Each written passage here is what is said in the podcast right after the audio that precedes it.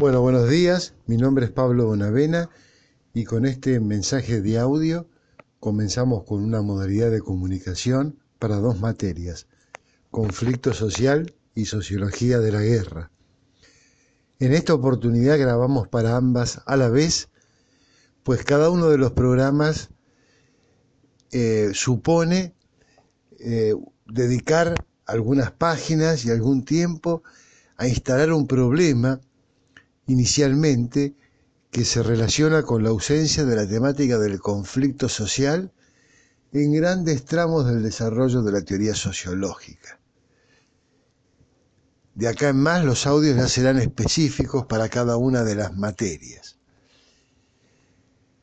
Si una persona inicia la lectura de la sociología a partir de los autores clásicos, tal vez se encuentre con dos proposiciones.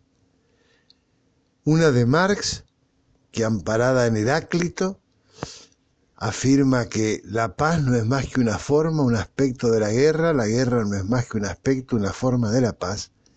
Y otra de Weber, en sus escritos sobre metodología, afirmando que la paz no es sino una modificación de la forma del conflicto de los antagonistas o de los sujetos del conflicto. Fíjense ustedes que si alguien empieza una lectura de la sociología desde estos dos prismas coincidentes, esa persona puede suponer que la sociología se va a ocupar del conflicto de manera permanente, habida cuenta de que para dos de sus autores clásicos, la paz no existe. Sin embargo, el desarrollo de la teoría sociológica eclipsó este tipo de planteos, a tal punto que alrededor de la década del 50 y un poquito más también, aparecieron varios diagnósticos sobre el desarrollo de la sociología donde se señalaba la ausencia de la problemática del conflicto en general y de la guerra en particular.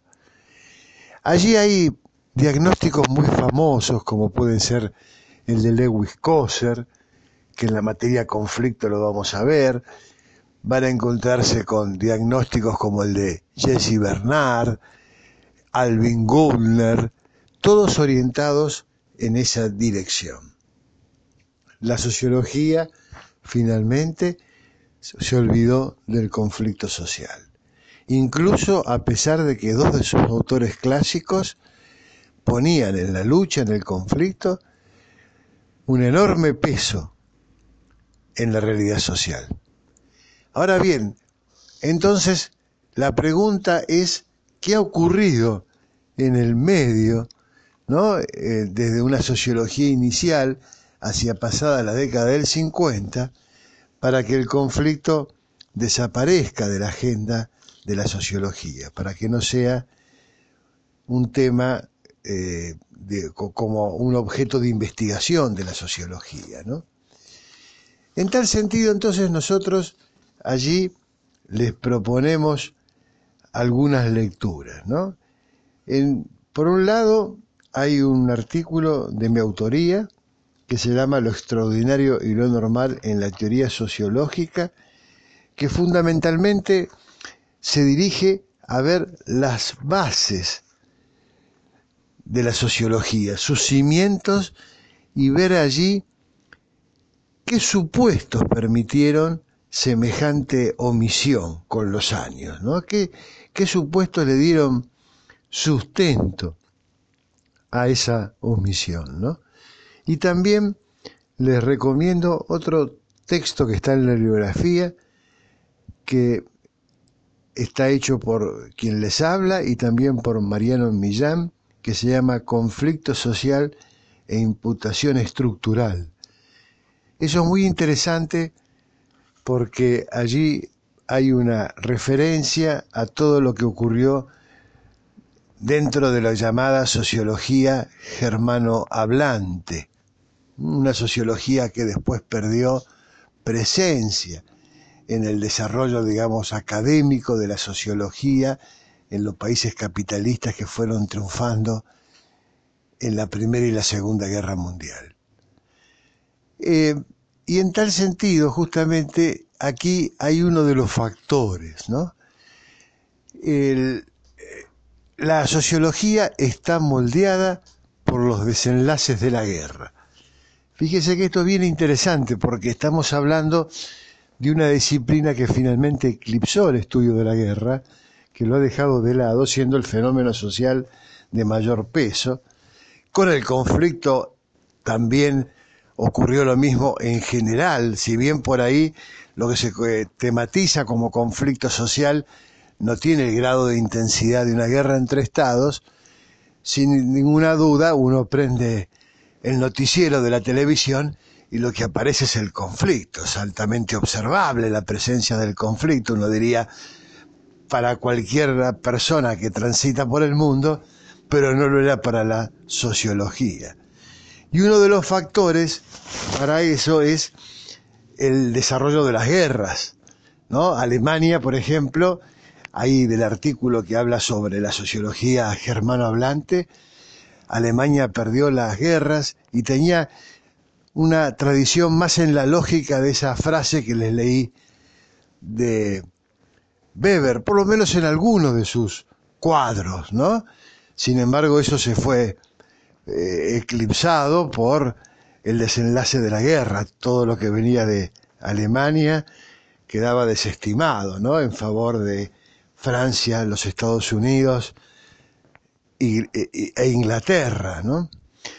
Pero también la sociología ha sido moldeada por el conflicto de clases, ¿no? Porque ustedes fíjense que uno de los rasgos distintivos de la sociología, yo diría desde Durkheim hacia Parsons, ¿no? todo ese tramo desde el principio del siglo XX hasta alrededor de los 50 aproximadamente, el marxismo estuvo fuera de la sociología, fuera del mundo académico, ¿no? científico, que reconocía, eh, digamos, lo que era o no eh, una teoría digna de ser eh, cursada en el ámbito académico. recuerden que Durkheim, ya sobre fines del siglo XIX, había sentenciado que el marxismo no era una ciencia ni siquiera en miniatura, solo un grito de dolor frente al mundo, que bueno, él lo compartía, pero eso no era una sociología, nos dice. Y recuerden que Lenin, discutiendo con un gran sociólogo, Pitirín Sorokin, eh, recomendable siempre, eh, que bueno, había sido parte del proceso revolucionario desde de febrero de 1917, pero que eh, finalmente, bueno, eh, su rumbo fue antibolchevique. Lenin, cuando discutía con él en algún conclave público, le decía que él se había dedicado a la sociología y la sociología era la actividad de la pequeña burguesía ilustrada cuando abandonaba la política. En fin, o sea, la sociología expulsaba el marxismo y el marxismo a su vez expulsaba la sociología. ¿no? Entonces también es interesante ver cómo ha sido moldeada por la lucha de clases. Esos diagnósticos que señalaban la ausencia de la conflicto y de la guerra en la teoría sociológica se sustentan en la exclusión del marxismo. Si ustedes quieren también en parte de la sociología alemana. Pero Weber, sin embargo, uno puede decir que se salvó de esa exclusión que sufrió la eh, sociología alemana. Y se salvó porque lo rescató y lo llevó a Estados Unidos y lo irradió desde allí Parsons. Pero ustedes fíjense que el eh, Weber que expanse Parsons es un bebé Weber mutilado. ¿eh? Después otro autor llamado Bendix, en los 60, en los Estados Unidos, va a ser quien abre el debate sobre la apropiación sesgada que hace Parsons eh, sobre Weber. ¿eh? Ahí es muy interesante todas las observaciones de Bendix. Dice, se olvidó del, poder, se olvidó de la guerra, de la lucha, de todo lo que Weber plantea. Es decir, la sociología tuvo, llamada la sociología, digamos, académica, durante varias décadas estuvo alejada del conflicto y de la guerra. Escuchen bien, mientras ocurría nada más y nada menos que la guerra ruso-japonesa, la Primera Guerra Mundial, la revolución bolchevique, las revoluciones en Alemania, en fin, eh, en, eh, bueno, la guerra civil española, la Segunda Guerra Mundial, ¿no? La sociología, mientras ocurría todo este conjunto de acontecimientos, se dedicaba más bien a estudiar los efectos de esos eh, acontecimientos, pero no la causa, ¿eh? que era el conflicto y, la guerra, ¿no? Entonces uno dice, bueno, ¿y, por qué la sociología tuvo semejantes omisiones? Bueno, ahí le estamos colocando entonces dos textos, ¿eh? como para comenzar a, leer, digamos, sobre el problema y a construir un poco esta interesante situación inicial, ¿no?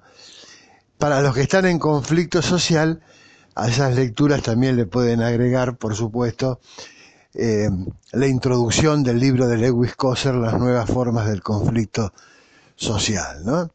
Eh, bueno, entonces, reitero, en este mensaje compartido para ambas cátedras, le hacemos este señalamiento que nos indica los déficits de la sociología para analizar el conflicto social y la guerra en particular, y acá le hemos sugerido entonces un par de lecturas como para ir construyendo ese problema, que bueno, tema sobre el que seguramente vamos a volver.